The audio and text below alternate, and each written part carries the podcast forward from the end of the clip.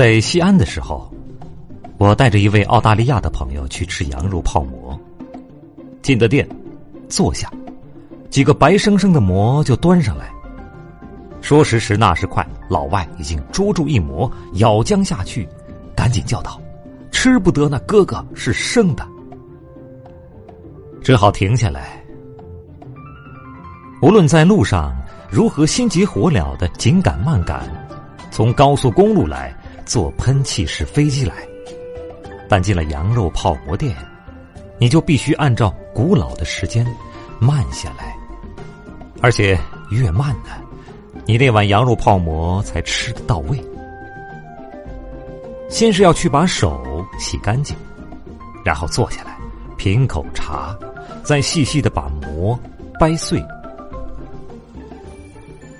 约莫一刻钟，才有伙计把掰好的碎馍收去。有时十多分钟再端回，这才是吃的时候。如果急着吃，把馍掰的大块大块的，还是吃不稳，也勉强吃吧。后来发现，再热的羊肉汤也泡不软，咬的核心还是加生。所以一定要慢下来，慢下来。要漫不经心的掰，把馍呢一点点儿掰到花生米大小。要东张西望，百无聊赖，可以想点自己的心事儿。中国的思想就是在这种时候出现的。掰馍的时候，嗑瓜子的时候，上厕的时候，对着梅花发呆的时候，而不是罗丹大师雕塑的那个思想者一本正经的架势。不要去想火车开车的时候，也莫去担心停在外面的私家汽车。要心如死灰，要像茶叶一样慢慢的往茶杯底儿沉下去。要慢到看见从窗子里投进来的日影如何探着猫须，从凉菜碟儿爬到了茶杯盖附近。这时候你的馍就掰好了。适才一张硬馍，现在蓬松松的成了一大碗，松了，解放了。面团像棉花一样一朵朵开放着，身上的汗也凉了，心也静了，富贵或贫贱，也成浮云了。外面等着的什么也忘得一干二净了。于是伙计躬身上来，把你的馍端走，留给你一个盘儿。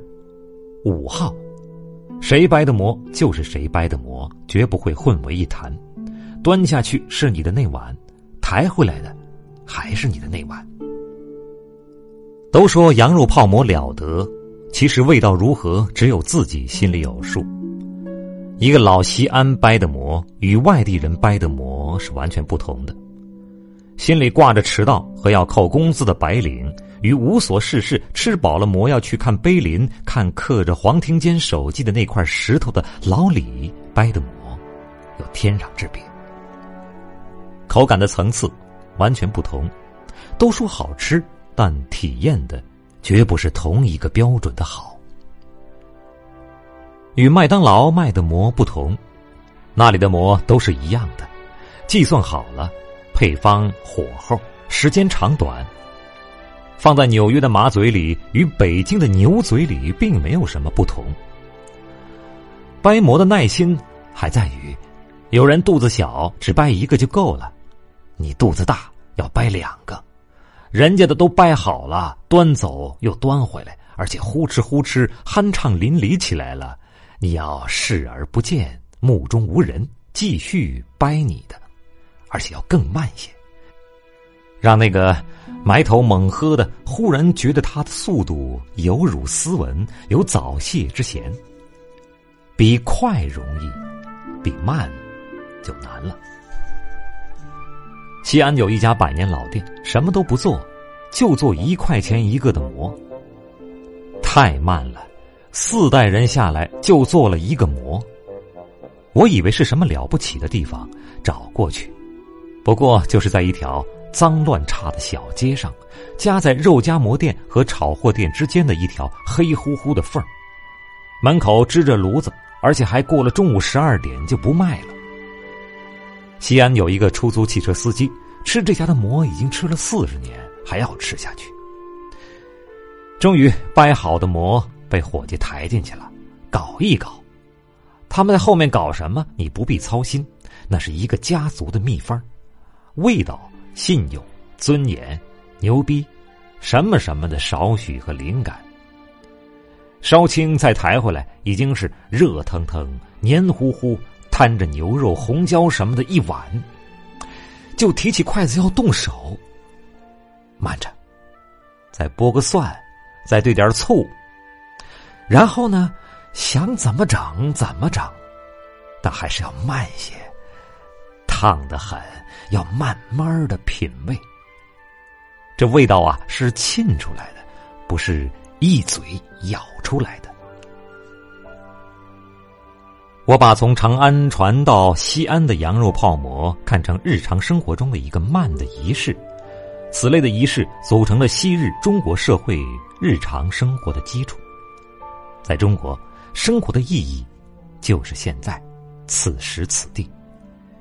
羊肉泡馍的仪式就是体验、感受人生的过程。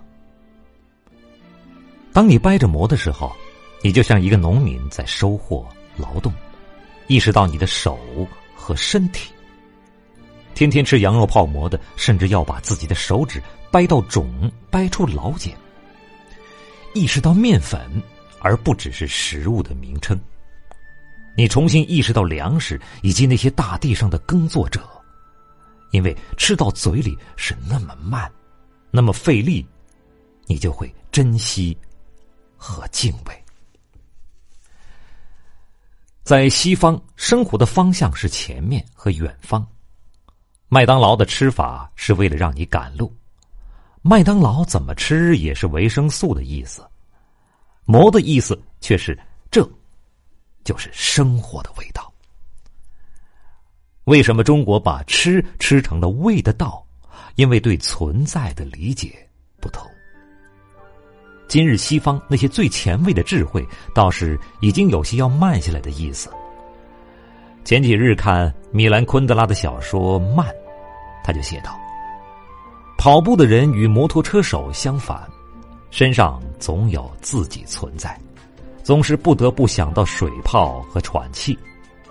当他跑步时，他感到自己的体重、年纪，就比任何时候都意识到自身与时间。他说的是跑，他怎么不说散步呢？他的说法颇有魏晋风度。嵇康软疾者流，骑在马上还嫌快，要坐在牛车上看风景。在当下中国，这可不是什么前卫，而是需要抛弃的传统思想。